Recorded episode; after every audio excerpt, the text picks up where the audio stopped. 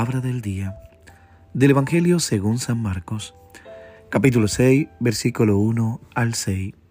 Escuchemos. En aquel tiempo, Jesús se dirigió a su ciudad y lo seguían sus discípulos. Cuando llegó el sábado empezó a enseñar en la sinagoga. La multitud que lo oía se preguntaba asombrada, ¿de dónde saca todo eso? ¿Qué sabiduría es esa que le ha sido dada?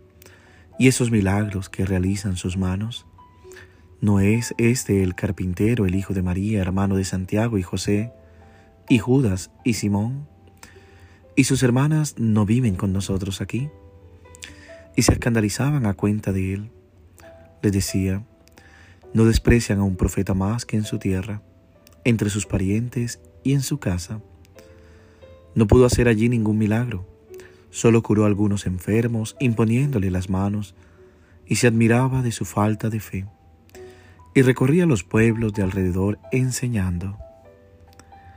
Palabra del Señor. Gloria a ti, Señor Jesús.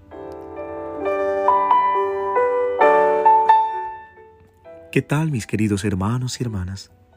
Aquellos que me escuchan y que se disponen a colocarse en pie para iniciar la jornada y para iniciar este nuevo mes, el cual pido a Dios esté cargado de lluvia de bendiciones para ti y tu familia. Que en este nuevo mes todos tus proyectos se vayan realizando conforme a la voluntad de Dios. No tengas miedo, ánimo, Dios siempre va junto a ti.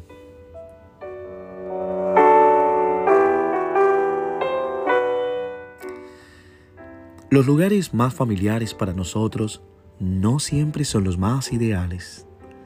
El Evangelio de hoy nos da un ejemplo, relatando el parloteo de los propios compatriotas de Jesús. Hablan de Jesús, de su visita a Nazaret, el Evangelio de hoy, y de cómo la gente de Nazaret se encierra en sí misma y no lo acepta.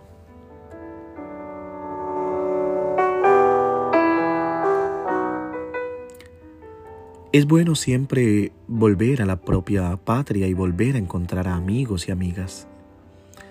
Después de una larga ausencia, Jesús vuelve y como de costumbre en el día de sábado se fue a la sinagoga para tomar parte en la reunión de la comunidad.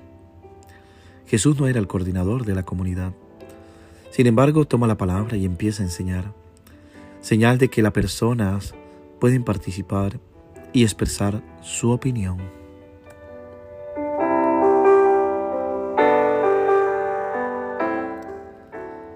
La gente en Cafarnaúm había aceptado la enseñanza de Jesús, pero a la gente de Nazaret no le gustaron las palabras de Jesús y quedó escandalizada.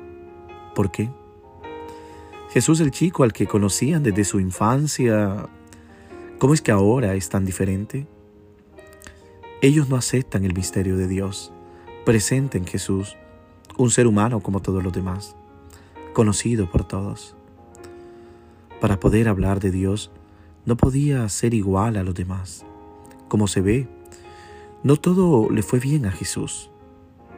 Las personas que hubieran tenido que ser las primeras en aceptar la buena nueva son de hecho las que más dificultad tienen en aceptarla.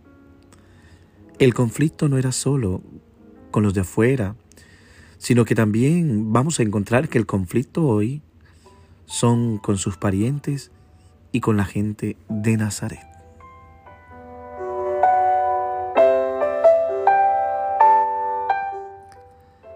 Es difícil hacer actuar a la gracia frente a un prejuicio, porque es la convicción soberbia de ya saber, de no esperar otra cosa que lo que uno cree que ya sabe. Si se razona con prejuicios, Dios no puede hacer mucho, porque Dios no obra haciendo cosas diferentes, sino suscitando cosas nuevas en lo que siempre son las mismas cosas en nuestra vida.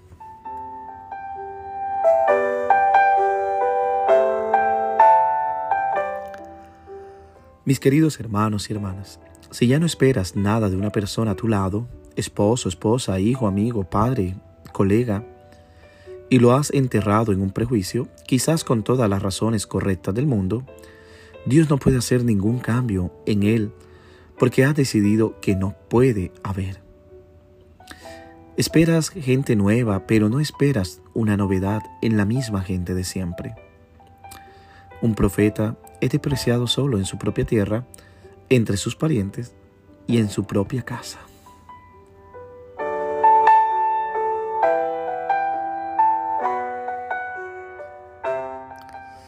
Y vemos que no pudo obrar ningún prodigio, sino que solo impuso sus manos sobre unos pocos enfermos y los sanó. Y se maravilló de su incredulidad. El Evangelio de hoy nos revela que lo que puede obstaculizar la gracia de Dios no es sobre todo el mal, sino la actitud de cerrazón con la que muchas veces miramos a los que nos rodean.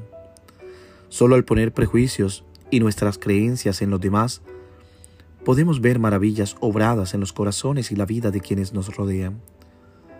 Pero si somos los primeros en no creerles, será difícil verlos realmente.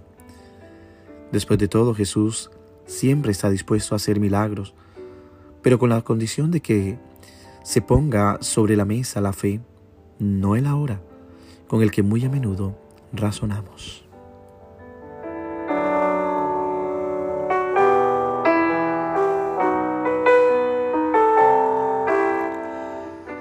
Es por ello, mis queridos hermanos y hermanas, que no se trata tanto de razonar a Jesús, de querer buscar respuesta.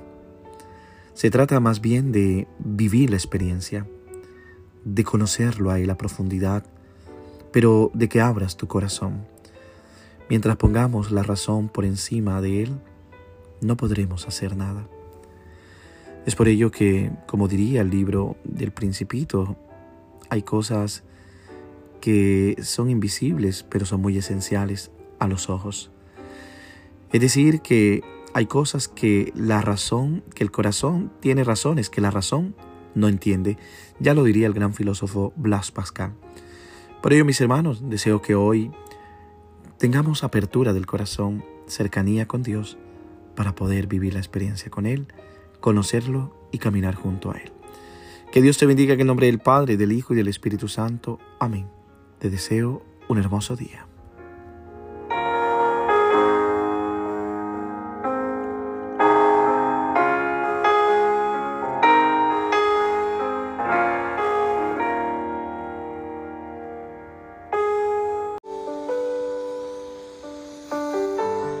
Palabra del día del Evangelio según San Marcos, capítulo 7, versículo 1 al 13.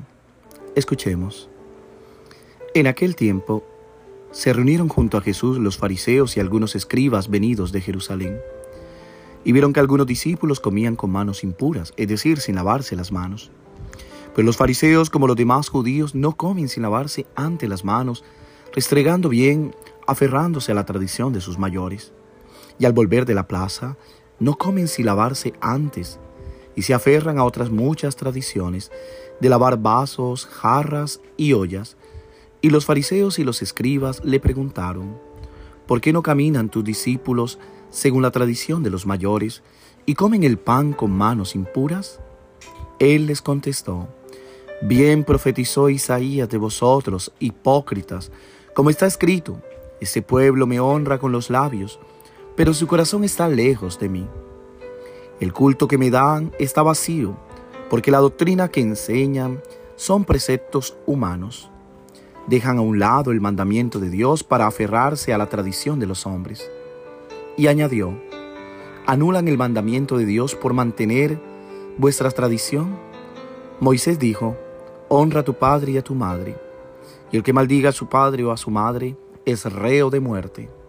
Pero ustedes dicen, si uno le dice al padre o a la madre los bienes con que podrá ayudarte son corban, es decir, ofrenda sagrada, ya no le permites hacer nada por su padre o por su madre, invalidando la palabra de Dios con esta tradición que se transmite y hacen otras muchas cosas semejantes.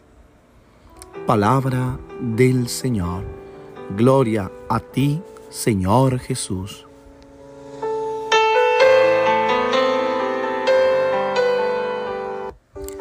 ¿Qué tal mis queridos hermanos y hermanas? Una vez más, con gran alegría, acompañándote en este minuto de oración. Pido a Dios que hoy colme tu vida de bendición junto a la de tu familia, tus padres, hermanos, amigos, hijos. Que hoy todo cuanto hagas realmente puedas ver que resplandece el amor de Dios en tu vida. No tengas miedo, vamos hacia adelante. Dios no nos abandona.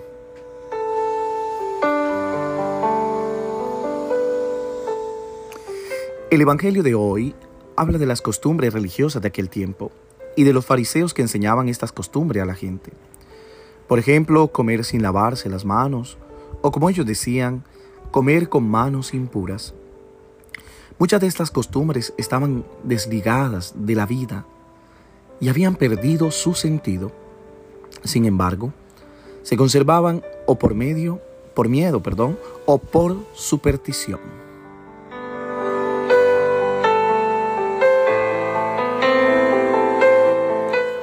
Los fariseos y algunos escribas venidos de Jerusalén observaban cómo los discípulos de Jesús comían con manos impuras. Aquí hay tres puntos que merecen ser señalados. El primero, los escribas eran de Jerusalén, de la capital. Significa que habían venido para observar y controlar los pasos de Jesús. El segundo, los discípulos no se lavan las manos para comer. Significa que la convivencia con Jesús los llevó a tener valor para transgredir las normas que la tradición imponía a la gente, pero que habían perdido su sentido para la vida. Y tres, la costumbre de lavarse las manos, que hasta hoy sigue siendo una norma importante de higiene, tenía para ellos un significado religioso que servía para controlar y discriminar a las personas.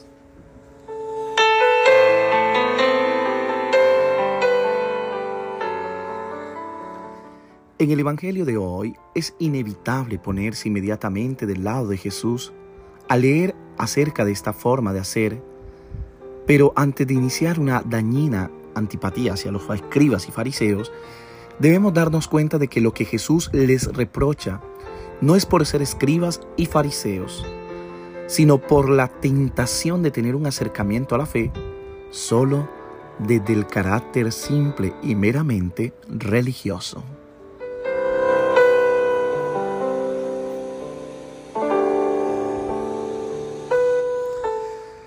Cuando hablo de un enfoque puramente religioso, me refiero a una especie de característica común a todos los hombres en la que los elementos psicológicos se simbolizan y expresan a través de lenguajes rituales y sagrados, precisamente religiosos. Pero la fe no es exactamente lo mismo que la religión. La fe es más grande que la religión y la religiosidad.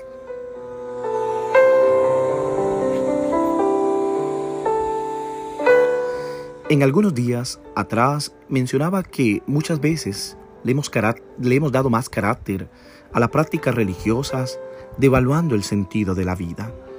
Pareciera que es más importante estas prácticas que no nos comunican vida y no nos llevan a relacionarnos con el otro. Es decir, ¿de qué me sirve a mí tener las manos limpias cuando tengo el corazón lleno de suciedad?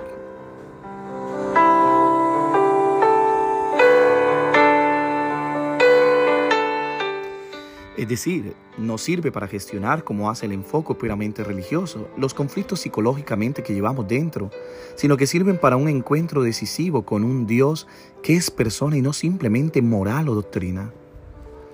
El claro malestar que experimentan estos escribas y fariseos surge de la relación que tienen con la inmundicia, con la impureza. Para ellos, una purificación que tiene que ver con las manos sucias se vuelve sagrada pero creen que pueden exorcizar a través de este tipo de práctica todas las inmundicias que una persona acumula en su corazón.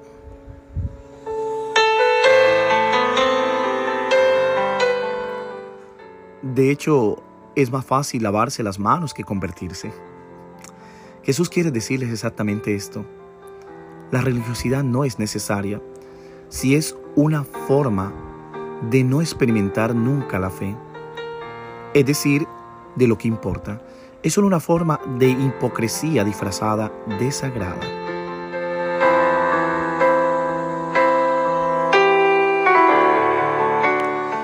Mis queridos hermanos y hermanas, para ser verdaderamente observador no es necesario salvar la forma, sino el corazón.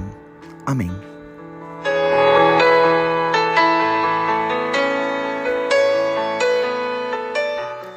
Que Dios te bendiga en el nombre del Padre, del Hijo y del Espíritu Santo. Amén. Te deseo un hermoso día. Reza por mí. Yo rezaré por ti.